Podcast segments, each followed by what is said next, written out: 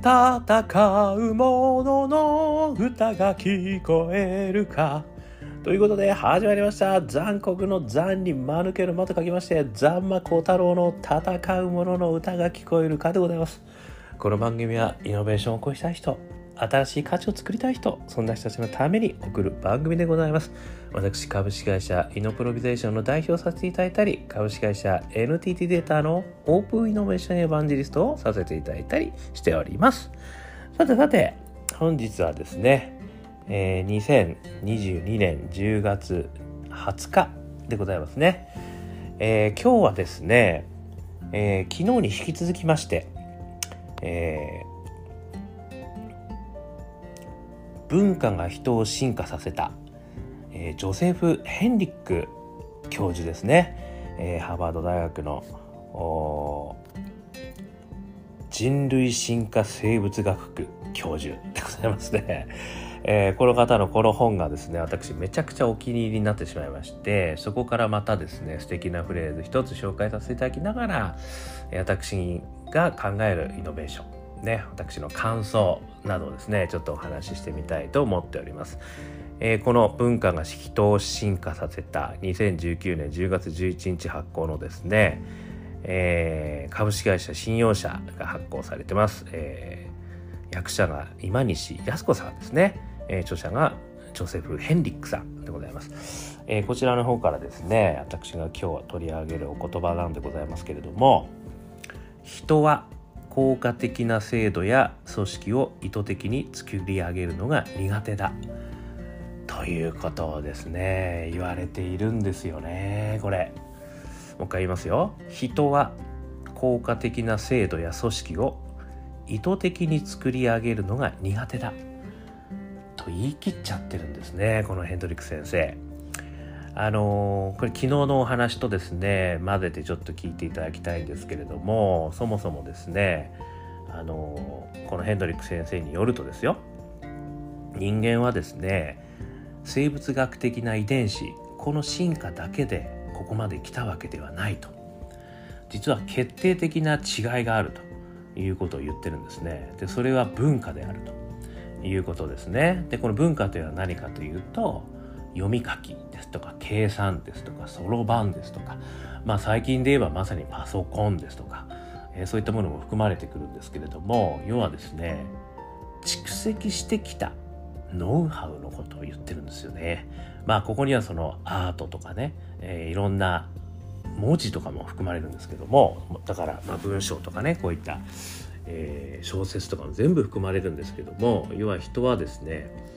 この文化を育ててくると、まあ、もしくはですね言い方としては人から習う。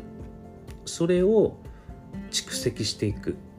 ということに長けていた、まあ、もしくはその長けていた種類の人たちが淘汰されて生き残った。というようなことをですね言われてるんですね。でもう一つ面白いことはその文化と遺伝子。これが共に影響し合って新しい進化を遂げてきてる。全く新しい生物なのだって言ってるんですよね。でまだそれは始まったばかりだと。いう言い方をされているわけですね。でそれをですねあのちょっと難しい言い方で言うと、共振性って言ってるんですね。文化遺伝子のあ違う。文化遺伝子共進化ですね。文化遺伝子共進化ともに進化を文化遺伝子共進化。これがですねあの人間の進化の秘密であるってことをですね、えー、言われてると、えー、いうことなんですね。でその中でですねこういうことを言ってるんですよ。なのでまだそういう意味ではその進化はねもちろんあの始まったばかりであるというようなことも言われてましてでその効果的な制度とか組織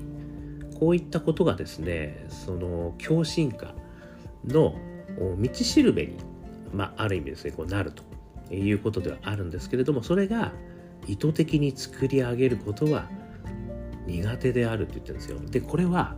実はまだ進化の途中であるからだって言ってるんですよ。だからいずれはですねこの効果的な制度とか組織を共に進化するために作り上げることができるであろうとは言っているんですよ。ただ今のところはまだ苦手であるって言ってるところがこれミソなんですね。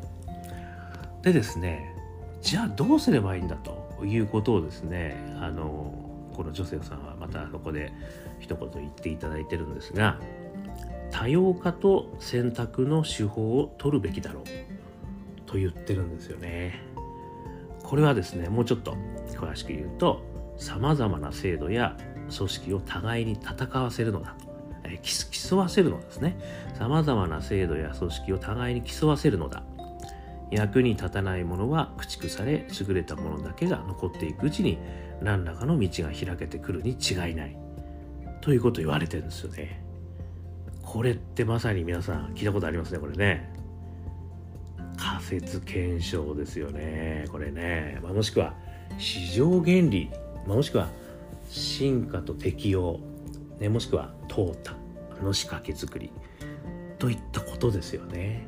だからやっぱりこういったことをやりながらですねこの制度とか組織ということもどんどんどんどん変わり続けていくべきであると。しかもそれはねいきなりいいものはできないって言ってるんですよ。でそれは役に立たないものは駆逐されて優れたものだけが残っていくうちそのうちに何らかの道がまあある意味言ってみれば偶然ですよね。がたまたま淘汰に生き残った組織とか仕掛け。これが生き残ってくっていうことしかないだろうと言ってるんですよ。今の段階ではですよ。これはですねめちゃくちゃに示唆に富んでるお話だなって私は思ったんですよね。でこれを聞いてですねあの私が思ったのはですねまああのすごくこれは勇気を与えてくれる言葉だなとも思ったんですね。なぜかというと例えば自分自身がですねもう圧倒的にこのサービスは世の中の役に立つ、ね、もしくは市場を今までひっくり返すはずだと思って投入しよう、ね、もしくは投入した、ね、そういったものがですね淘汰されちゃうかもしれないわけですね。まあ、もしくは淘汰される前に 市場に振り向いてもらえないかもしれないわけですね。でそれが怖いがためにですねこう綿密に計画を立ててですねあのややっぱりこうやんなきゃダメかもしれないとかねやっぱりこうだなとかね一向にこう市場に出してこないみたいなねことがよくあるわけですよ。これあのよくね大企業の中では市場調査に時間をかけすぎるみたいなねことがあるわけですよね。ところがそれはやっぱりですねまずは出してみるってことが大事なんだろうなって私は思ったんですよね。でそれは当然ですよ。だって人間は効果的な制度や組織を意図的に作り上げるのは苦手なんだからうまくいくはずがないわけですねいきなり。だから自分が作った仕組みが淘汰されるかもしれないと思ってまずは出してみる。っていうのはすごい大事なのかなと思ったというのが1つ目。そして2つ目ですね。その例えば失敗してしまったとうまくいかなかった。でもそこでがっかりするんじゃなくてそれっていうのは新しい道を開くために必要なチャレンジだったと思えるんじゃないかと。でそして3つ目にですね。いつの日か誰かが新しい道を開けばそれでいいじゃんかと。つまり私の屍を越えてねあの誰かがその上に城を建ててくれればそれでいいじゃないかと思えるかどうか。これが非常に大きなポイントなのかなと思ったんですよね。まあ当然ね皆さんやっぱりこうやるからにはね自分が成功をつかみたい。そしてそこでねある意味あのよくやったねと、えー、いうような承認もいただきたいし、まあ、できることなら報酬もいただきたい。ねそれでちょっと楽にしたいなみたいな。そういうこともあるんですよね。まあそれはそれであっていいとは思うんですが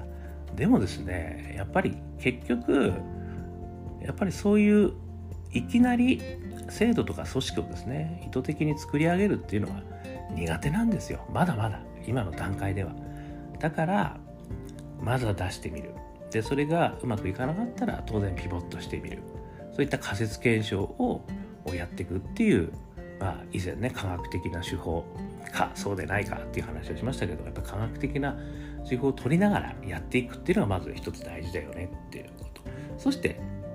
よもや、ね、自分自身がやっぱりそこの指標は取れなかったうまくいかなかったということがあったとしてもそれは、まあ、まずは自分自身の糧となることかになるでしょうそしてそれをね踏み越えてそれをステップとして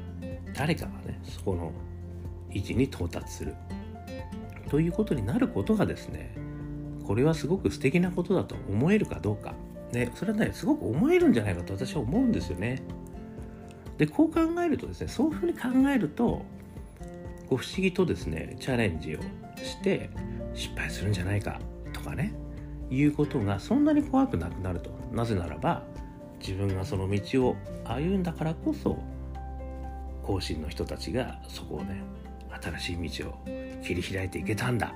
ね、っていうようなそういうこう承認欲求もあるわけですね。で次にね自分の次に来る人はどんなやつが自分が考えた世界実現してくれるのかなとこう楽しみにするまあそういう気持ちもね湧いてくるとすごく素敵なんじゃないかなと思ったんですよね。でそれがですねこれ昨日の話につながるんですけども集団脳集団の脳というんですけれどもこの集団脳こそが人類の進化であるってことをねこのヘンドリック先生言われてるわけですよね。でそういった考え方をすることによって何かこう自分だけであのやろうとするもしくはねあの失敗したらどうしようと思ってやらない風になってしまう、まあ、そんなことをですね乗り越えられる、まあ、人間としての集団脳という、まあ、これはある意味大義なんじゃないかなと思うんですけどもそういったことにねあのつながっていくんじゃないかな。でそうすると自分自身のね気持ちがすごくあの楽なんじゃないかなと。チャレンジする気持ちが生まれてくるんじゃないかなと。誰かのために、ね、自分が無謀な失敗をしちゃったけれども絶対に役に立ってるはずだと。いうふうに思う。でそういうものになればいいんだというふうに思えばチャレンジをするのもやることができるしそして万が一うまくいかなくてもその次にそれを利用していただくことができればそれでいいんだということを思えたらすごく楽なんじゃないかというようなですねあの、まあ、イノベーションマインド的なことをですねあの学んだなっていうふうに思いましたね。えー、ということで、ぜひですね、この文化が人を進化させた2019年10月11日発行、ジョセフ・ヘンリックさんのですね、え今西康子さん役、え発行者が中村あ雪雪吉さんですかね雪地さん浩二さんかな、えー、発行所が株式会社白洋社こちらですねすごく面白い本なんで、えー、ぜひ読んでいただいてでイノベーションって何なんだろうということをね一緒に私と考えていただければなというふうに思いました。ということでアンカー .fm 毎日話してますんでよかったら登録して聞いてみてください、えー、あとはですね、えー、Facebook、 LinkedIn いろいろやってるのでそこから対話しましょう。そして我がアカペラグループ香港ラッキーズの中年ワンダーランド中年不思議国と、えー、ウェブページを検索していただくとですね、えー、ストリーミングサイト出てきますんでよかったら元気が出るので聞いてみてください。そして最後に一人からでもイノベーションやることができるぜということを書いた本オープンイノベーション21の秘密、えー、こちらの方もザンマコウタロウさんが書いてますので、よかったら読んでみてください。え電子書籍もありますよ。もう1時間もあれば読める。でも中身はこういう声でございます。ということで、今日も聞いていただきましてどうもありがとうございました。それでは皆様頑張りましょう。また明日